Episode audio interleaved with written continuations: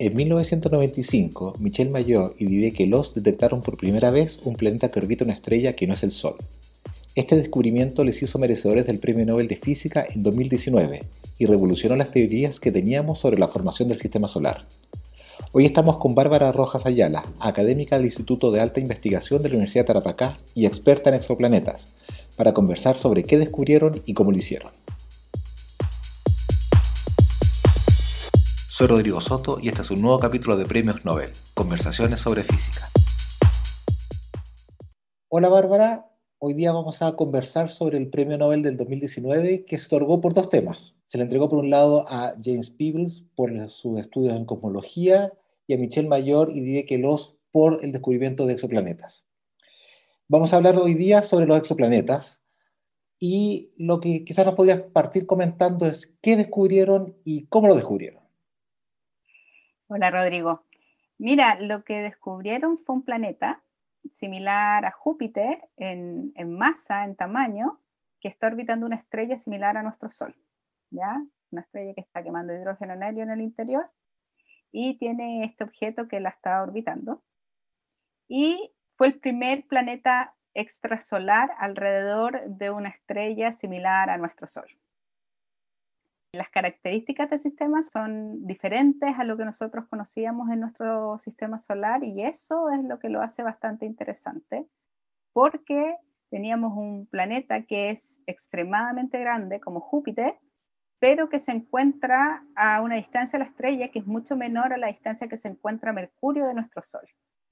Y eso es interesante porque eh, nos hizo reflexionar y pensar nuevamente en teorías sobre la formación de sistemas solares.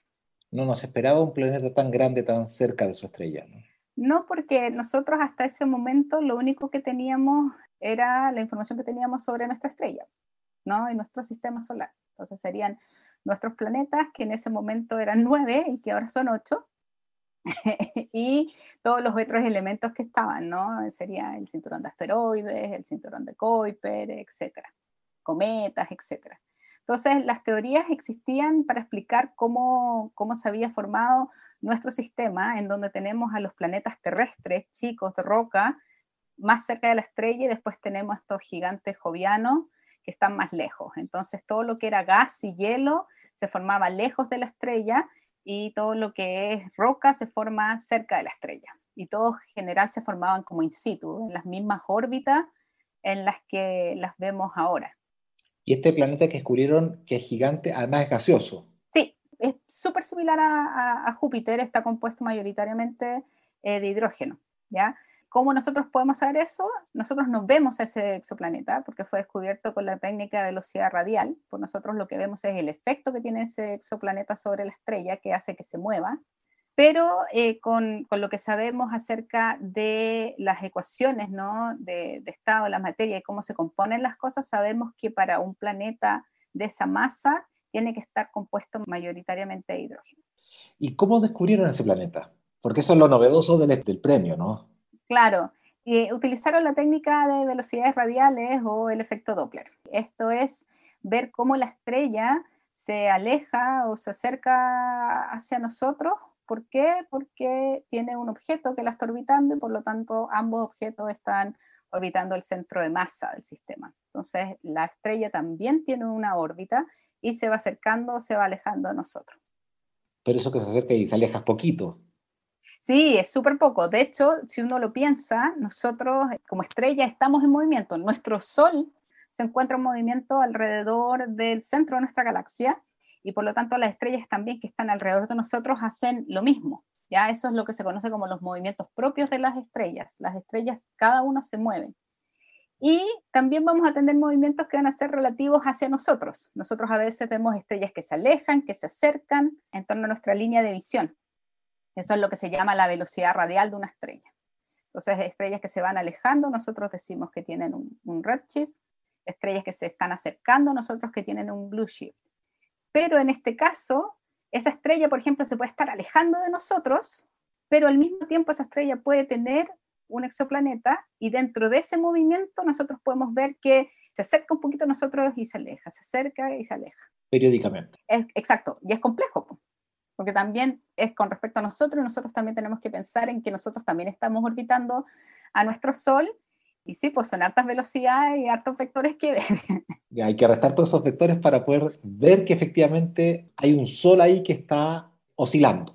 Exacto, oscilando, esa es exactamente la, la palabra, ¿no? Está oscilando con respecto a nosotros, con respecto a nuestra línea de visión, ¿no? Eso es bien importante de recalcar porque al final lo que hacemos es obtener espectros de alta resolución de la estrella y lo que hacemos es comparar las líneas de absorción, que es una gran cantidad de líneas de absorción, ojalá 5.000 líneas de absorción que se encuentran en el espectro de estas estrellas, con respecto a las longitudes de onda que tienen en el reposo o en el laboratorio. Entonces, si nosotros vemos que estas líneas se están moviendo hacia el rojo o hacia el azul dentro del, espectro de la, longitud de onda, podemos ver que ahí hay un movimiento que es periódico, ¿no? Oscilante y podría ser porque tiene un compañero. Y ese compañero puede ser estelar, de masa estelar, o puede ser un compañero, un compañero de, masa subestelar, que podría ser un objeto degenerado como una enana eh, marrón, o podría ser un planeta. Ahí me pareció súper interesante que usaste un montón de condicionales, pero podría, podría no ser nada de eso, podría que no hubiera un, compañero y que aún así no hubiera oscilaciones. Sí, esos son los que se llaman los falsos positivos, ¿no? En donde tú ves, cuando tú mides, esto es con mucha precisión, etcétera, tú mides algo y pareciera ser el causante un, cuerpo, un segundo cuerpo en ese sistema, pero que quizás con mayores observaciones o con observaciones más precisas o con un mejor instrumento te das cuenta que en realidad es parte, por ejemplo, del ruido intrínseco de la estrella.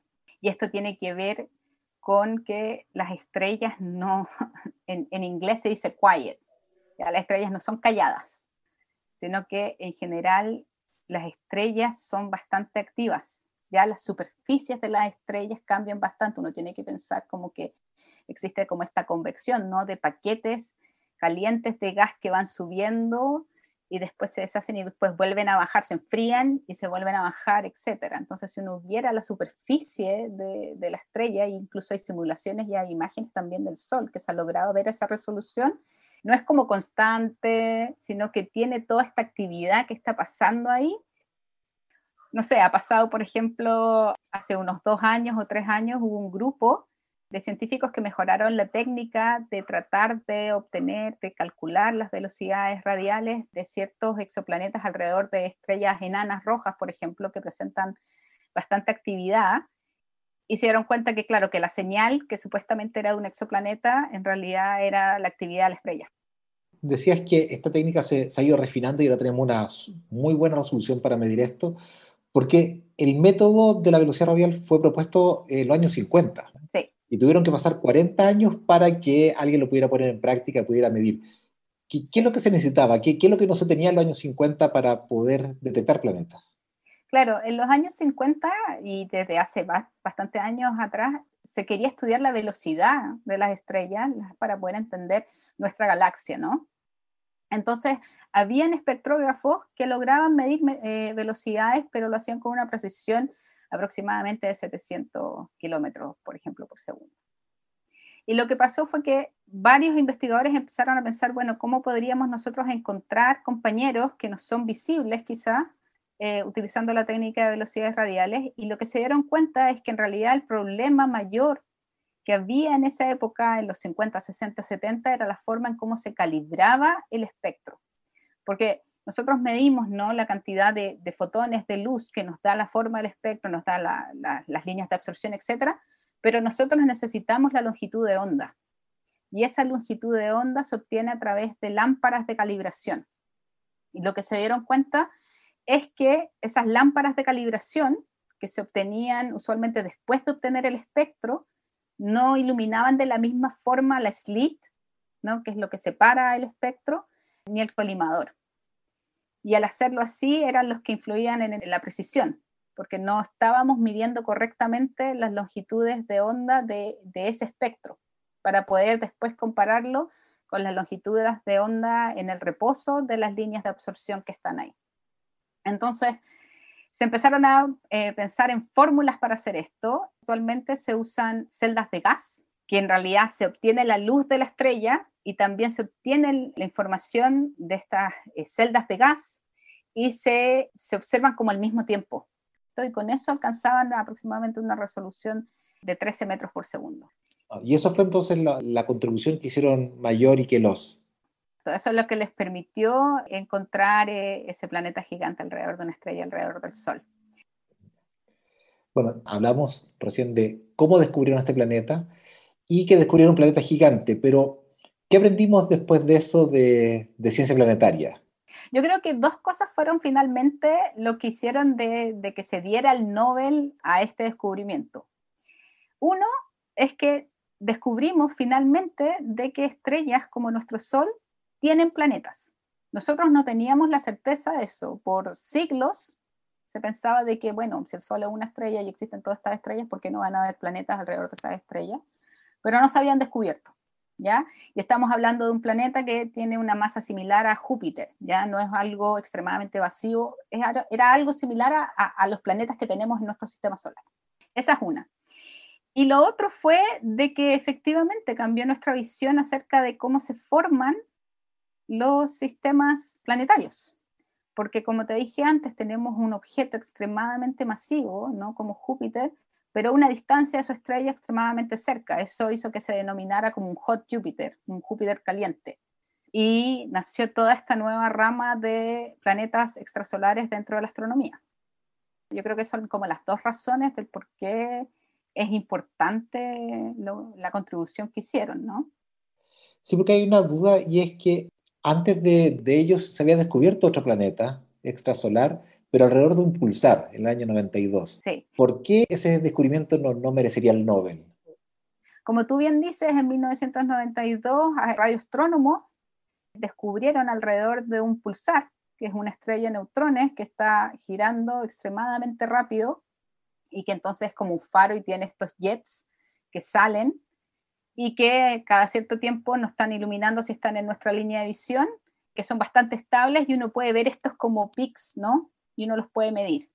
Ellos lo que se dieron cuenta de que estaba teniendo estos jets, pero que no lograban que fueran siempre periódicos las cosas y lo único que pudieron después interpretar es que habían cuerpos orbitando alrededor de esta estrella que tenían masas terrestres, ya masas similares a, planetas rocosos como los del sistema solar.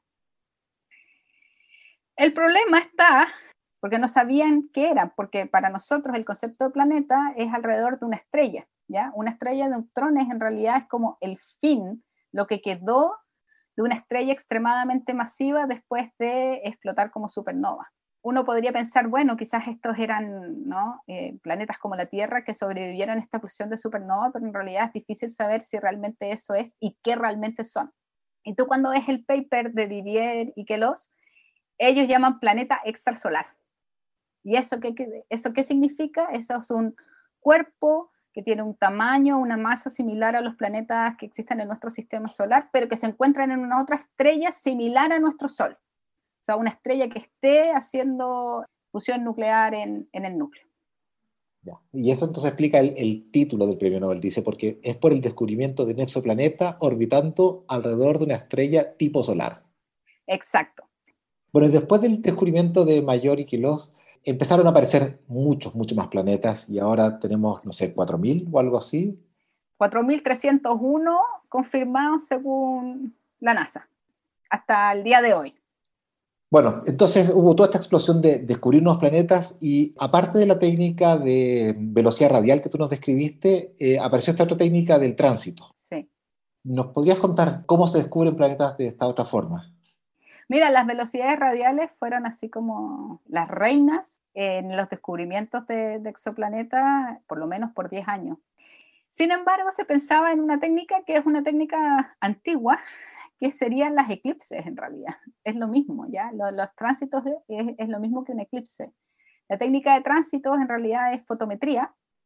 Entonces tú tomas fotografías de la estrella y si en la línea de visión entre la estrella y nosotros cruza un planeta, nosotros lo que vamos a ver va a ser una disminución en el brillo de esa estrella y que nosotros si lo medimos en el tiempo nos va a demostrar que es periódico para que uno pueda medir que el planeta que pasa frente a esa estrella tiene que ser relativamente grande, porque si es muy pequeñito no va a tapar muy poco, ¿no? Claro, va a depender de, la precisión que nosotros podamos lograr. Entonces, por ejemplo, si nosotros quisiéramos encontrar un planeta como la Tierra alrededor de una estrella como el Sol, que se encuentra a una unidad astronómica de esa estrella, no podríamos hacerlo, por ejemplo, con un telescopio que se encuentre acá, por ejemplo, en alguno de nuestros cerros, acá en Chile o en la Tierra, sino que vamos a necesitar un telescopio espacial porque la atmósfera nos haría bastante ruido. Para encontrar ese tipo de precisión tenemos que saltarnos la atmósfera y es por eso que existen también telescopios espaciales que están dedicados a tránsito. Y desde que los enviamos, por ejemplo, Kepler, que fue uno de los primeros, y también el telescopio europeo CORO, dominaron los descubrimientos de, exoplanetas. Es una técnica que es más fácil también. Es más fácil de entender también, ¿cierto? Algo está pasando frente al Sol y, uno ve una pequeña disminución, una pequeña sombrita, ¿cierto? Periódicamente. Claro, nosotros vemos a la estrella como un disco, ¿no? Frente a nosotros va a cruzar un disco oscuro que nosotros no lo vamos a ver, pero sí vamos a ver que la luminosidad de la estrella disminuye. Ahora, esa disminución es baja, ¿no? Se, detecta con telescopios y también con, telescopios espaciales. Y esa técnica finalmente fue súper popular porque ahora la mayoría de los planetas, de los exoplanetas descubiertos son con método de tránsito, ¿no? Es que es bastante más fácil. Tú cuando, por ejemplo, para, para hacer la técnica de velocidades radiales, tú tienes que mandar el telescopio y poner la estrella que tú vas a ver en la slit y tomar los datos. En cambio, por ejemplo, con esto, con la técnica de fotometría, tú tienes un campo de visión bastante más grande y por lo tanto puedes tomar la fotometría de toda esa estrella que puedes tomar, no sé, 100, 200, 1000 estrellas, dependiendo de qué tan grande es, continuamente. Entonces, tienes muchas estrellas. Tú recién hablabas de estos telescopios en satélite y dijiste, claro, que si quisiéramos ver a la Tierra, necesitaríamos eh, salir afuera si que hubiera un extraterrestre que estuviera buscando planetas, ¿sería capaz de vernos? Con la técnica de tránsito, sí. Y ahí juega un poco la, técnica de tránsito y, yo también fui bien específica, hablé esto de la línea de visión. Nosotros tenemos que ver que el planeta eclipse la estrella. Por lo tanto, tiene que haber una configuración favorable para ver ese, ese planeta. Y la técnica de tránsitos también tiene unos ciertos sesgos, ¿no? Es más favorable para planetas que están extremadamente cerca de la estrella y también es más fácil reconocer planetas que tienen un volumen, un tamaño mayor. Si estuviera un extraterrestre en, en un planeta alrededor de otra estrella, ¿nos podría ver? Sí, podría vernos si también tuviese un telescopio, por ejemplo, como Kepler, y estuviera monitoreando nuestro Sol por tres años, y justo nosotros cruzáramos en la línea de visión. Por tres años, por lo menos para que pasemos varias veces frente al, Sol, ¿no? O sea, por lo menos para pasar tres veces. Por lo tanto, si nosotros queremos tres observaciones, para poder sacar un error, ¿no? Necesitaríamos tres años. Y por eso la técnica del tránsito, por ejemplo, ha detectado muchos, muchos, muchos, muchos exoplanetas, pero la mayoría de ellos son muy cercanos a su estrella. Entonces está ese sesgo de detectar planetas que posiblemente no son los más comunes. No. De hecho, por ejemplo, la misión Kepler duraba tres años al principio. Y esos tres años era para poder detectar un planeta como la Tierra alrededor de una estrella G2 y ese planeta estuviera a una unidad astronómica. Y Kepler observó una parte específica del cielo, no observó todo, todo el cielo, sino que observó una parte específica en donde varios astrónomos clasificaron las estrellas que existían ahí, por lo tanto ya se sabían más o menos las propiedades de esas estrellas y clasificaron, eligieron las estrellas que se iban a observar, que eran aproximadamente como 500.000 eh, observaciones, cada vez más seguidas. ¿Por qué? Porque tú necesitas llenar la curva de luz. Entonces observas una y otra vez las estrellas y no lograron encontrar una estrella similar a nuestro Sol que tuviera un exoplaneta de masa de la Tierra a una unidad astronómica. ¿Y eso todavía no se descubre? No. Tenemos sistemas similares, pero no exactamente igual. ¿Y hay algún interés científico en buscar una Tierra así o es puro ego nomás? Sería interesante, ¿por qué? Porque, por ejemplo, si nosotros miramos geológicamente nuestro, nuestro planeta, nosotros tenemos tectónica de placas, ¿no? Y eso ha tenido toda una implicancia para la generación de vida en nuestro planeta. Y sabemos que esta tectónica de placas funciona en planetas de, nuestra masa y nuestro tamaño y nuestra composición. Pero, por ejemplo, no sabemos si ese tipo de, tectónica de placas o, o, geofísica sucede en un cuerpo que tiene 1.4 veces la masa de la Tierra. Entonces sí tiene, tiene una relevancia así como si tú me dices, Bárbara, pucha, ¿cuál sería el mejor candidato para ir a buscar vida? Yo te diría, bueno, seguramente sería el objeto más similar a nuestra Tierra. Tú, estás hablando de tectónica placa. ¿Significa que ahora ya no solo podemos ver que hay un planeta, más o menos su masa, su radio, sino que también podemos ver la geología de, de estos planetas? No, todavía no. Todavía no, pero con los telescopios gigantes que se están instalando actualmente en Chile, esperamos ver la superficie si, por ejemplo, ese exoplaneta tiene un Amazonas, o si tiene agua, o si está cubierto de hielo. Actualmente se pueden estudiar las atmósferas de los exoplanetas, se utiliza nuevamente la técnica de tránsito, pero en este caso se hace espectrometría de transmisión. Y en este sentido uno tiene que pensar que cuando tú tienes un, un planeta que pasa enfrente a su estrella, en nuestra línea de visión, si ese planeta tiene una atmósfera, los fotones que vienen de esa estrella van a interaccionar con la atmósfera que está ahí y nosotros vamos a tomar esos datos. Entonces yo puedo observar la estrella con el planeta está en tránsito, o sea, el planeta ocultando parte del área de la estrella, y después vuelvo a tomar, por ejemplo, otros datos solamente con la estrella sin que el planeta esté pasando y yo resto eso y me queda la contribución que podría ser de esa atmósfera. Y eso se ha hecho. Y se han descubierto atmósferas que tienen óxido de titanio, por ejemplo, en exoplanetas. También se habla del de, eh, descubrimiento de sodio, por ejemplo, en una atmósfera de un exoplaneta. Y el sueño sería descubrir un gas orgánico. Claro. Entonces, la idea, por ejemplo, sería tratar de encontrar, por ejemplo, ozono y eso también, una de las ideas de los instrumentos que se van a crear para estos telescopios gigantes, es exactamente poder ver eso. Ahora resolver, no solamente encontrar exoplanetas, sino que tratar de resolver las atmósferas y las superficies que puedan tener. aparte de las técnicas radial y de tránsito, hace poco se está usando una otra técnica más para detectar planetas que la de microlentes gravitacionales. Ya eso es pura relatividad general ¿Nos podrías contar un poco de cómo se usa, qué es lo que, en qué consiste para medir planetas? Sí, son, son microlentes, es el efecto ¿no? que tiene la luz cuando se encuentra con materia. ¿no? La materia puede cambiar la dirección de estos fotones. Entonces, en ese sentido, puede actuar como un lente. Y es una muy buena técnica para detectar ciertos tipos de planetas y de sistemas planetarios que no es fácil detectarlos con las técnicas de velocidad radial o de tránsito. En el caso de los microlentes gravitacionales, lo que ocurre, la configuración, es tener una estrella lejana, muy, muy, muy, muy lejana, relativamente brillante, o sea que nosotros la podamos ver, una estrella gigante podría ser. Y frente a esa estrella en nuestra línea de visión va pasando una estrella que nosotros quizás no podamos observar ni con telescopio, una estrella muy débil, y que actúa como un lente y va a cambiar la dirección de los fotones que vienen de esa estrella y los va a redireccionar hacia, nuestro telescopio, ¿no? hacia nosotros. Y eso va a hacer que exista una magnificación de la estrella que está atrás. Entonces nosotros lo que vemos es una magnificación de una estrella que la explicación es de que ha habido un microlente y que si tiene planetas, nosotros vamos a ver pequeñas magnificaciones dentro de la magnificación más grande.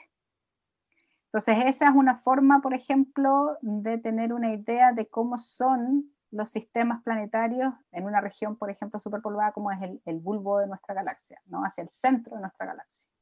Y, con todas estas técnicas de tránsito, velocidad radial o microlentes gravitacionales, ¿se han detectado sistemas solares como el nuestro, en el sentido de una estrella con varios planetas alrededor. Sí, sí. Al principio los primeros planetas, por ejemplo, los 90 que se detectaron eran solamente planetas gigantes. ¿Por qué? Porque era más fácil detectarlos con la técnica de velocidades radiales. Es mucho más fácil detectar un, planeta extremadamente masivo que está muy cerca de su estrella con velocidades radiales. Pero la técnica de velocidad radial, a medida que van pasando, va pasando el tiempo y existen más observaciones, se vuelven más precisos y por lo tanto tú puedes detectar planetas de menor masa. Y tránsitos también gana un poco en, tratar de observar muchas estrellas al mismo tiempo, ¿no? Entonces sí, existen los sistemas múltiples. Esos son sistemas bastante más difíciles también de calcular, porque tenemos que pensar que, claro, yo a ustedes les digo, ah, no, mira, se mueve, eh, si existe un planeta, se van a mover las líneas del espectro, pero si existen más planetas en ese sistema, ya el movimiento va a ser más caótico el de la estrella, porque va a tener diferentes movimientos y por lo tanto yo no voy a tener esta, esta oscilación súper bonita, sino que va a ser una oscilación más complicada. Entonces tengo que yo empezar a inyectar planetas para ver dentro de los residuos que voy obteniendo qué tipo de configuración tengo. Lo mismo va a pasar con, con, tránsitos. Voy a tener curvas de luz en donde se van a superponer seguramente a veces los planetas y voy a ver una estrella que está más tapada por sus planetas en algún momento, pero dependiendo de los periodos que tengan, en otro momento solamente voy a tener a uno de los planetas cruzando y después un poquito después otro. Es más difícil, es un problema más complejo, pero sí se han encontrado sistemas múltiples. Puedo pensar en dos sistemas que son similares a nuestro sistema solar, uno es Kepler 90, que yo diría que ese podría ser el más similar a nuestro sistema solar en dos formas. Una, de que es una estrella similar a nuestro Sol, o sea, tiene una masa, un tamaño similar a, nuestro Sol. Tiene ocho planetas descubiertos. Ocho. Ocho. Entonces sería el mismo número. Y lo otro es que tiene planetas de masas terrestres y también tiene planetas gigantes y se encuentran en la configuración similar a la que tenemos nosotros en nuestro sistema solar, donde los rocosos están hacia el centro y los grandes gaseosos están más afuera. La diferencia entre ese sistema y el de nosotros es que todo ese sistema se encuentra en una órbita, en órbitas que son menores a las de Marte. O sea, el tamaño de ese sistema exoplanetario es bastante más chico que nuestro sistema solar. Eso lo hace interesante porque hasta el momento la teoría de formación planetaria era una teoría para un solo caso. Claro. Entonces, por ejemplo, las técnicas de formación de planetas tienen que saber explicar cómo se formó nuestro sistema solar y además cómo se formó ese sistema. Y en este caso, claro, es similar porque tenemos ocho planetas, planetas que son similares, tenemos los gaseosos más afuera, los terrestres más adentro, pero todo eso está bastante más compacto que en nuestro sistema solar. Y ese otro sesgo del, método, de que es más fácil detectar planetas que tienen órbitas más cortas. Sí.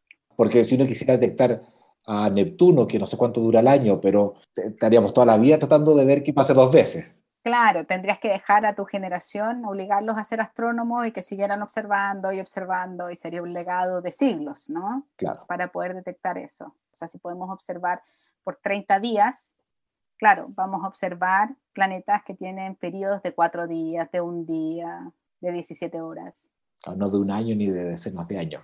Pero la, técnica de velocidades radiales, por ejemplo, muchos grupos han seguido observando las mismas estrellas con los mismos instrumentos por año. Ya llevan 20 años, por ejemplo, y esas observaciones sí podrían servir para empezar a detectar, por ejemplo, Júpiter. Bueno, Bárbara, te quería agradecer por esta conversación donde revisamos este premio Nobel que generó esta nueva área de la astronomía, un área que lleva solo 25 años, pero ya con 4.000 y tantos planetas descubiertos y, muchas más cosas por hacer. Muchas gracias por la entrevista. No, gracias a ti por la invitación.